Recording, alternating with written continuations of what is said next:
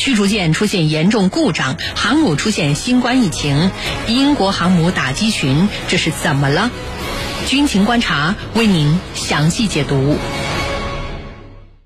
最近，英国海军的四五型驱逐舰“钻石号”出事儿了。由于严重缺陷故障，目前“钻石号”已经脱离了其护航的伊丽莎白女王号航母打击群，停靠在位于地中海的北约港口之内。目前来看，这艘驱逐舰可能已经无缘英国海军这次声势浩大的全球航行部署行动了。英国的四五型驱逐舰，这到底是出了什么问题？英国航母打击群接下来的呃相关部署和行动还能够顺利进行吗？接下来，郝帅邀请军事评论员和您一起关注。袁老师，这次英国的钻石号驱逐舰到底是出了什么样的故障？另外，我们回顾此前的新闻报道，发现早在二零一六年的时候，英国海军啊就出现过所有六艘四五型驱逐舰集体趴窝的奇葩现象。我们知道，四五型驱逐舰这可是目前英国海军可以说是主力舰艇了，呃，怎么会这么不靠谱呢？这暴露了英国海军目前的哪些问题？请袁老师为我们介绍一下。好的，那么英国的四五型驱逐舰啊，是英国皇家海军的新一代防空型驱逐舰。那么它配备了性能优异的桑普森相控阵雷达和 S 幺八五零 M 远程雷达，并且采用了综合电力推进系统，使得该型军舰啊成为了世界上最先进的神盾舰之一。可惜的是，呃，就是这个号称英国最先进的驱逐舰啊，却非常不靠谱。自服役以来呢。可以说故障频出，呃，您说的六艘四五型驱逐舰集体趴窝的事呢，其实啊是媒体对四五型驱逐舰事故频发的这种状况的一种嘲笑。事实啊，呃，其实没有这么严重。当然，六艘四五型驱逐舰啊，先后都经过修理厂，却是不争的事实。而造成他们先后趴窝的原因呢，呃，实际上有一个共同的原因，就是他们先进的综合电力推进系统出故障了。当初。建造四五型的时候呢，这个综合电力推进系统啊，可谓是最大的亮点。它将传统的舰船中相互独立的动力和电力两大系统合二为一，以电能的形式统一为推进武器和日常设备供电，那么实现了全舰的能源综合利用，呃，从而呢。达到了省油、省电、省力的目标，可以称得上是一次舰艇动力的革命。然而，任何先进的技术要变成成熟的技术呢，实际上都是需要一个长期实验和论证的过程。那么，综合电力推进技术其实啊，目前并不是很成熟，在设计上仍然存在着严重的缺陷。那么，英国人在使用四五型驱逐舰时就发现呢，该舰在低纬度热带地区时是无法满功率运转的。甚至会出现动力系统全部宕机而半身不遂的状况。那么从最新的消息来看呢，这次英国的两艘跟随伊丽莎白女王号的四五型驱逐舰都出问题了，呃，他们现在都离开了航母编队。那么实际上呢，这和他们已经航行到了热带地区有很大的关系，因为他们怕热的心脏病都犯了。那么英国的四五型驱逐舰存在的这些问题呢？呃，实际上暴露了英国海军目前存在的三大问题。首先就是好高骛远的问题。呃，英国在四五型驱逐舰上啊，使用了全电推动的综合电力推进系统，其实就是想通过运用最先进的舰艇动力技术来实现弯道超车。可惜的是啊，理想很丰满，现实却很骨感。英国不仅没有能实现超越，反而成为了笑柄。其次呢，是能力不足的问题。英国四五型驱逐舰故障不断，至少暴露了英国海军两大能力不足的问题：一是造舰能力的不足，目前英国已经建造不出一艘真正意义上的世界领先的军舰了；不仅四五型驱驱逐舰故障不断，那么它的两艘国产航母也同样如此。第二呢，是维护保养能力的不足。实际上，故障频出也反映出了英国海军在舰艇日常维护保养上。存在的严重问题，可以说啊，大英帝国海军昔日的辉煌早已消失殆尽了。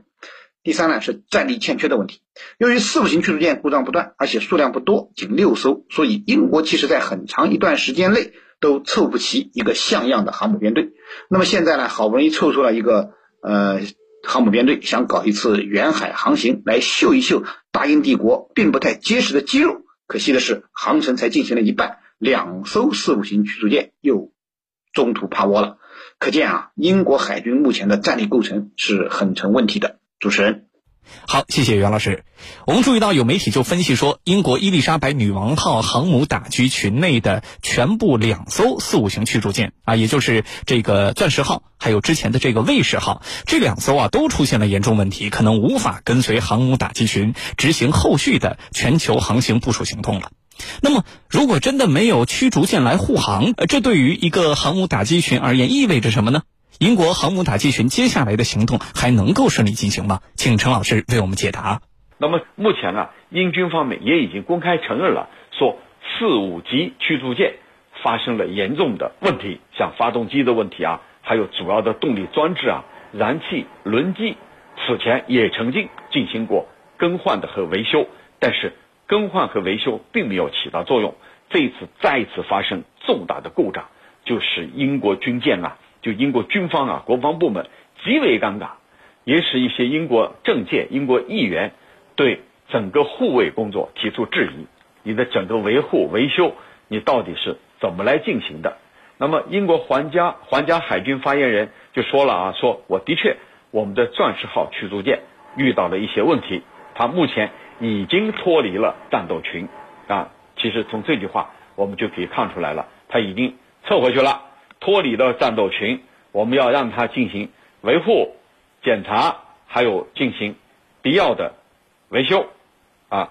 那么，这个如果说驱逐舰撤回去了，这个航母也不来了，那么我认为他丢的脸更大。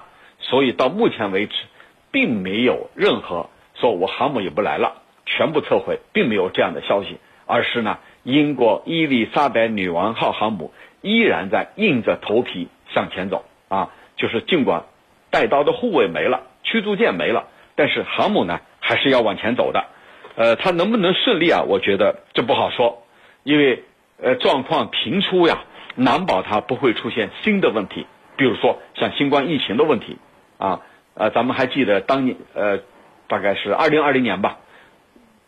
美国的航母访问了越南以后，出现了新冠，啊，后来紧急拉到母港，像这样的情况会不会出现？我觉得很难说，啊，因为一切皆有可能。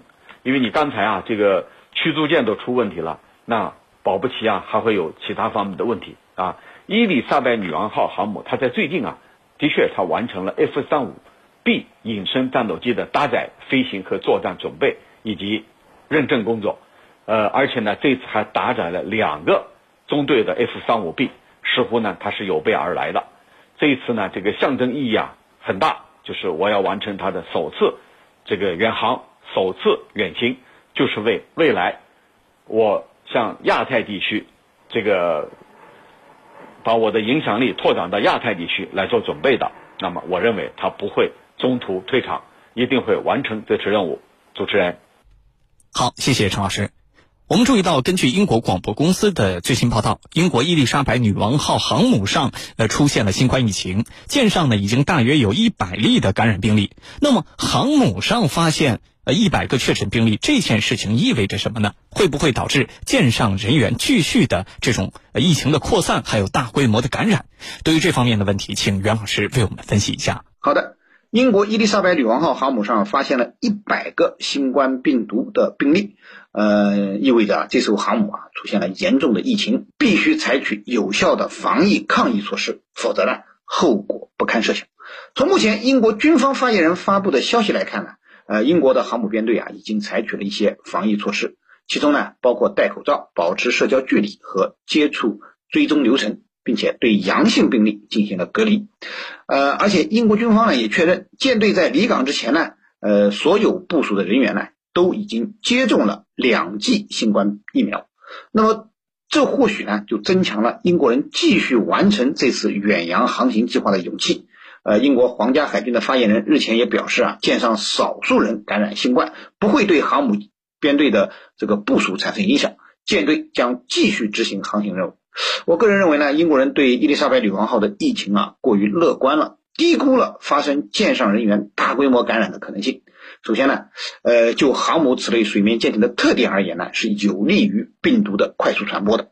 航母虽大，但是舰内的空间依旧狭窄，而且相对密闭，因此呢，在舰上出现病毒啊是不容易控制的。比如说去年三月爆发疫情的美国航母罗斯福号，最终船员的病毒感染率超过了百分之五十，这还是在罗斯福号撤到关岛，让船员下船接受隔离的情况下，呃的结果。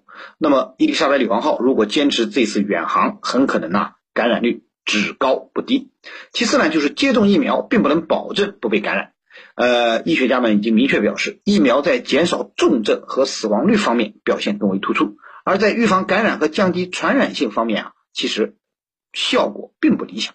英国最近的新冠死亡病例中有近一半是已经接种疫苗的人，而伊丽莎白女王号上这一百名接种过疫苗的病毒感染者，也说明了注射疫苗并非就会成为病毒不侵之体。所以，如果英国人过度相信疫苗的功能，很可能会让伊丽莎白女王号上的官兵啊付出惨重的代价。当然，英国人做法有一点还是值得肯定的，就是英国海军在伊丽莎白女王号上目前采取了很多防疫措施。那么这些措施呢，还是可以在一定程度上减缓疫情发展的趋势的。但是要从根本上防治病毒的蔓延，只做这些肯定是远远不够的。当务之急啊，还是应该找个港口停靠，人员下舰接受隔离，这才是防止出现大规模感染的治本之道。主持人。好，谢谢袁老师。面对航母上已经超过一百例确诊病例的这样呃严峻的形势，英国军方呢却坚持的说啊，这对于航母部署行动没有影响。那么，英国军方为什么会这样去表态呢？请陈老师为我们解答。那么这一次，这个英国航母上已经有了超过一百例确诊病例，这个形势呢是很严峻的。那么我们想啊，如果是在我们中国，我们假设一下啊，如果是在我们中国。首先，我们说这样的可能性是没有的。但是呢，如果出现了会怎么办？我想应该是紧急处置，立刻隔离，进行全方位的核核酸检测。你看，我们国家每一个地方出现的一两个病例，都是来以此来处置的，充分体现了我们是人民至上、生命至上。但是你看，在这些国家，英国首相约翰逊早就说了，没关系，你们每一个人都得新冠，然后我们实行集体免疫。曾经有一个英国公民在武汉，他娶了个武汉的太太。那么，二零二零年，英国呢？英国政府动用专机把他们撤回英国。回到英国以后，他说了：“说我现在回来了，我肠子都悔青了。为什么？我在武汉的时候，虽然封城，啊，没有这个没有可以这个自由活动的空间，但是有人关心我，米油菜水都有人提供。”居委会和小区经常来关心我、慰问我，但是我到了英国，没人管我，因为首相说了，你们就是要去感染新冠，感染完了以后集体免疫。所以，既然英国国内是这样的，那么伊丽莎白女王号，我认为她也是这样的。她现在不在乎，她的理念就是大家都得呀，得了以后我们就集体免疫了，就一劳永逸来解决这个问题了。这就是英国政府的表态。其实也折射出他他的能力问题，就是我就这么个就这就这么个能力啊，我没办法呀。那么他其实还远不如美国方面的做法。美军去年在访问越南以后出现了新冠，然后紧急处置，呃，拉到母港进行了这个隔离。那么英国的军舰会吗？我认为不会，因为他的首相就是一个嬉皮士，他都说了没问题啊，啊，大家都得呀，得了以后我们集体免疫啊。然后就没事了呀。那么，既然英国国内可以这样做，英国航母为什么不可以这样做呢？其实这是英国政策的一个一贯性、连续性。我认为可以看到它的未来，就是继续前行。得新冠没关系，我们弄点药吃吃，然后集体免疫，行了，到此为止。我认为这就是他未来的选择。主持人，好，谢谢我们两位军事评论员的精彩解读。